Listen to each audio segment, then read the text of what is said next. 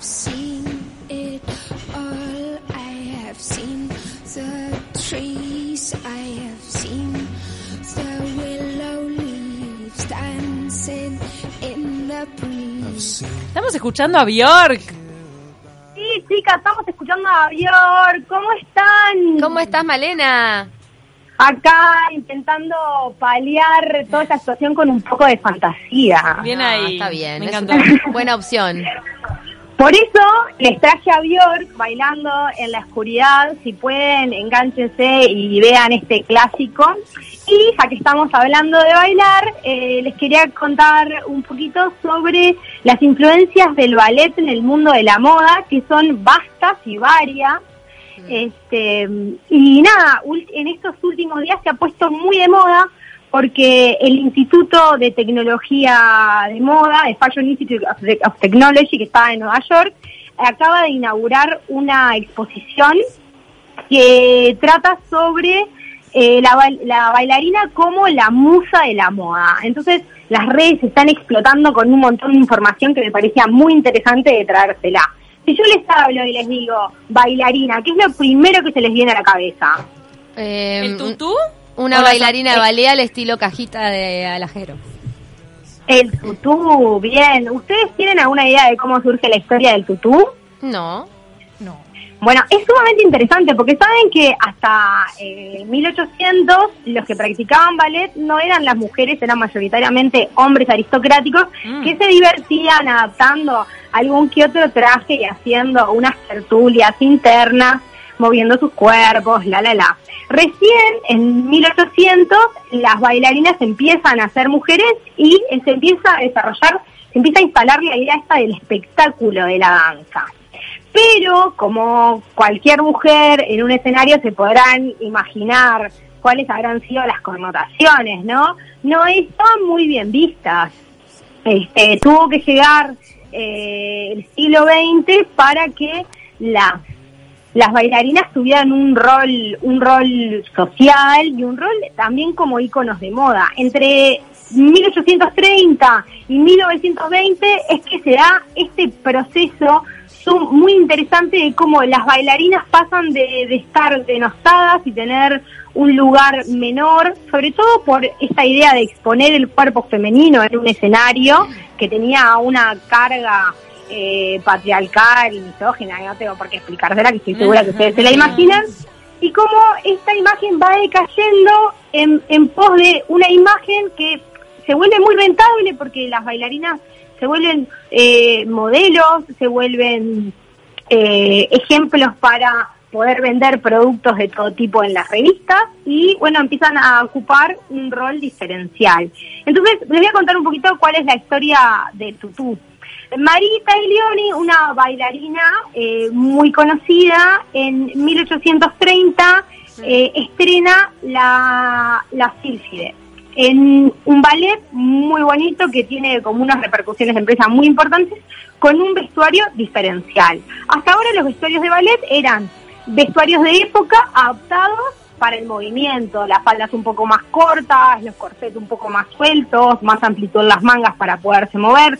Este es como el primer eh, vestuario arquetípico de ballet y se trataba de un body clarito con unas diáfanas, unas diáfanas faldas de tul que caían por delante. Esta imagen cala muchísimo en el imaginario colectivo, hay ilustraciones en los periódicos, hay ilustraciones en las revistas femeninas. No el y tutú rígido, sino las gasas como una sobrefalda. como una sobrespalda, ¿no? Como una sobrespalda medias larguitas, no son el tutú ese bien bien paradito Claro. que vamos a ver más adelante. Esto Eso es todavía como- se usa, ¿eh? El, el que Sí, no es rígido. El rígido se usa para Ay. el lago de los cisnes, para, para algo bien, bien, bien recontra clásico, pero para otras más tirando a lo contemporáneo se usa, Se el, usa el que tutú, es el caído. blando, el que es blando. Ya. Este sería como el proto. Prototutú. este, es, es interesante cómo esta imagen se, se queda en, en el imaginario femenino y empieza a crecer. Sí vamos a encontrar eh, el, el término tutú viene de una eh, de una de una como una especie de lunfardo francés del término cucú que era como le llamaban este, a, a, a esa vista que podían tener desde los, desde los asientos más baratos de las operetas, los hombres cuando veían bailar a las mujeres, ¿no? ¿Se lo imaginan? Sí. Que los iban a ver el cucú de las bailarinas. Ah, Entonces, El cucú, Eh, no el tutú, claro. iban al cucú. iban a ver el cucú que les dejaba visto el tutú. Como ir a ver revista porteña. Claro. Pero Claro, con música clásica Tchaikovsky. acuérdense también que antiguamente los palcos eran eh, aquellos lugares que estaban reservados para las familias más nobles y la parte de abajo donde era la platea la gente estaba parada, o sea, había mucho mucho dicharacheo y esos eran los más baratos. Pero Eh, convengamos después- que el cucú de las bailarinas no es muy prominente. Generalmente no, igual convengamos también de que los cuerpos han ido cambiando y esta idea de la de la ba- bailarina súper estilizada, súper delgada, se va a dar recién en el siglo XX cuando el ballet empieza a tener una codificación mucho más estricta, ¿no? Eh, Más profesional, empieza- ¿no? Claro, mucho más profesional y con esta, esta idea de acentuar la, la elevación del cuerpo, esta idea de que el cuerpo no, no tiene peso, que, que flota, que baila, que gira y Mm. que es diáfano, ¿no? En el ballet se, se habla mucho eso, ¿no? Como esta idea de la levedad. Sí, sí. Este, esos, esos conceptos se van a desarrollar a finales de 1800, principios de 1900, y ahí es cuando se empieza a crear, bueno, ese estereotipo de, de ballet tan marcada que es muy explotado también en los 90, ¿no? Con estas modelos sumamente flacas y solamente delgadas, porque si vos ves una bailarina real, ve- vas a ver que tiene una, una eh, sí es súper delgada porque tienen que serlo para poder manejar el cuerpo, pero también tiene una musculatura muy marcada Sí. tienen las piernas sumamente musculosas, los pies y, y los hombros. Eh, yo creo que ahí, ahí hay una cosa más de concepto Mm. eh, del entrenamiento, del ballet, que de, de realmente tener, dedicarle tiempo a la observación del cuerpo del bailarín. Pero bueno, sigamos adelante. Este, en esta exposición que yo les comentaba hoy, están algunos dibujos de Marita Taglioni y también hay eh, otros, otros eh, vestuarios eh, bastante reconocidos, como uno de los primeros eh, eh, tutús de plumas del lado de los cisnes de. Ana Pavlova, que si pueden, si abren el archivo de fotos, porque estamos trabajando a distancia, pueden ver una foto de Ana con su vestuario, con su tutú de plumas. Lo pueden este, ver, lo pueden ver también en nuestras redes sociales, en Instagram. José redes. Moss le está subiendo todo. Contanos, eh, Male, ¿se puede ver esta exposición online? Sí, se puede ver online, está muy buena. Eh, tómense el tiempo. A ver, pasa, entrar. pasa más o menos cómo sería la búsqueda de Google para encontrar el, la exposición. Vayan a newyorkcity.edu, que es el, el, el- la página del museo, y enseguida les va a aparecer la publicidad de la exposición. C Y tienen otras. ¿Qué? C y F. ¿Cuál es la primera F- palabra? F-I-T-L-Y-C punto edu. Ujú. Bien, nosotros lo vamos a poner también en nuestras redes. Póngalo porque la verdad que está bueno. Si sos amante de la moda, podés ver esta exposición que está en este momento, eh, en este momento no porque estar cerrada. Ahora, No, no sé exactamente. Claro, por eso solo se puede de ver online. Debe estar en cuarentena total, pero lo puedes ver online y también está el archivo. Entonces puedes ver, si, si te colgás, puedes ver exposiciones anteriores que siempre hay cosas interesantes para ver. Este, porque la verdad que la el Instituto de Tecnología de Moda, la verdad que le dedica muchísimo tiempo, muchísimo trabajo a esto y la mujer que está encargada de que, que está encargada de la curaduría de esta exposición, que también es parte del directorio de este museo que se llama Patricia Miers, fue la que desarrolló una investigación sumamente interesante que si hay alguien que quiere ahondar más en este tema. Ella publicó un, un libro sobre la relación entre el ballet y la moda que también se puede encontrar online, lo pueden buscar. Ahí estamos navegando y queda como muy claro, muy clara las influencias de los vestuarios del ballet en la moda, en los vestidos de fiesta sobre todo. Sí, está online, mira, dice exhibitions en inglés, punto.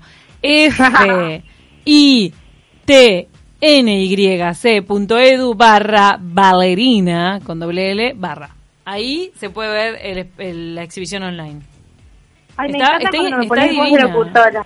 Está que- divina. que- que quedara claro. Me encanta. ¿Sabes que en, en Estados Unidos cuando se mandan, o en Estados Unidos o en, en el Reino Unido, cuando se mandan una exposición de moda, es como si Sí. estuvieses viendo las Por- de Por- Picasso. es- por todo lo alto. Lo hacen por bien, lo hacen bien. Eh, El Museo del Traje de Madrid es otro lugar que es muy interesante, es muy lindo y tiene una web bastante nutrida donde podés encontrar un montón de información, ya que si están curiosos y con el con el con el ratón inquieto pueden también hacer clic en su web. El Este, ratón bueno, inquieto. En vez de- están ratonean- Me encanta ratoneando- porque viste que estaba con el con el equino no vuelvas con el equino cansado. Bueno, ahora de esta pandemia va a quedar con el ratón inquieto. ¿Estás con el ratón inquieto? Me encantó, Ay, vale, te lo tomo. Eh, paso, paso de un link a otro, no puedo parar, las pantallas me tienen absolutamente absorta. Además es trabajar por, por internet, es eh, entretenerte por internet, es todo por internet. Hoy Pero bueno, Paula decía que estaba así, estaba totalmente saturada de la pantalla. Pero ya volveremos, ya volveremos y habrá teatro, y habrá música en vivo y restaurantes ricos para Ah, encontrarse con amigos y brindar. Este, bueno, sigamos un poquito porque nos queda- va a quedar poco tiempo. De los diseña también hubo muchos diseñadores que se interesaron en el mundo de, mm, del ballet, mucho más cuando el ballet empezó a ser protagonista. Eh, si pueden ver en la carpeta, hay una tapa de Vogue, la famosa revista de moda, en 1913, con, un, con una bailarina. Y también este tema sigue siendo un lugar común para encontrar inspiración para una publicación como Vogue. Eh, para los fotógrafos, eh, y más en esta en estas en estos primeros años de 1900 era muy fácil trabajar con modelos que eran bailarinas porque tenían esa eh, esa rigidez no como esa Ese disciplina porte, del esa cuerpo complexión. para para poder posar y además eran baratas cobraban muy poco Claro. entonces eh, era fácil recurrir a estas modelos que además, generalmente además de bailarinas, eran modelo de prueba. Recuerden que antes, antes de que se extendiera la idea del preta porté, las grandes casas de moda hacían pequeñas colecciones, organizaban unos desfiles chiquititos con las compradoras y eh, las, y clientas mandaban ordenar qué trajes querían. Los veían en vivo en los cuerpos de esas chicas jóvenes, que muchas de ellas eran bailarinas, y encargaban sus trajes. Entonces, siempre estuvieron de alguna manera vinculadas. Personas que, eh, diseñadores que eh, hicieron creaciones para los escenarios. Coco Chanel, Christian Dior, de hecho, la mujer flor de la que tanto hablamos cuando hablamos de Christian Dior y de New Look, eh, si la ven, es muy parecida, hay una silueta muy similar a la de la, a la, de, a la, de la bailarina. Eh, Piel Balmain, Charles James, un montón de diseñadores este, hicieron, trabajaron para los escenarios. Y eh, un montón de revistas también hicieron editoriales de moda muy bonitos. De hecho, hubo una eh, en el 2016 muy polema, polémica con Kendall Jenner, esta, esta una de las de las eh, chicas de las Kim de las Kardashian, este que eh, posó como si fuera una bailarina y el mundo de la danza se le fue arriba con uñas y dientes porque no le gustó absolutamente nada que ella apareciera simulando que era una bailarina. Ah, Divina bien. Malena, tu columna de esta jornada, la verdad que sí, vimos en, en- en tus recomendaciones en la web la, la gran relación que tiene que tiene la moda con, con el ballet, nunca me lo había planteado, así que es nueva información para mi cerebro. En los escotes, en las faldas. Todo. La verdad que hoy aprendimos a ver los vestidos de forma diferente. Nos mandó Alicia que por favor le pasemos el link para ver la exposición. Ya se lo pasamos y además va a quedar colgado en nuestras redes sociales, sobre todo en Instagram, también en Twitter. Nos vamos hasta mañana, gracias Male, te mandamos un beso enorme y se quedan con 970 noticias.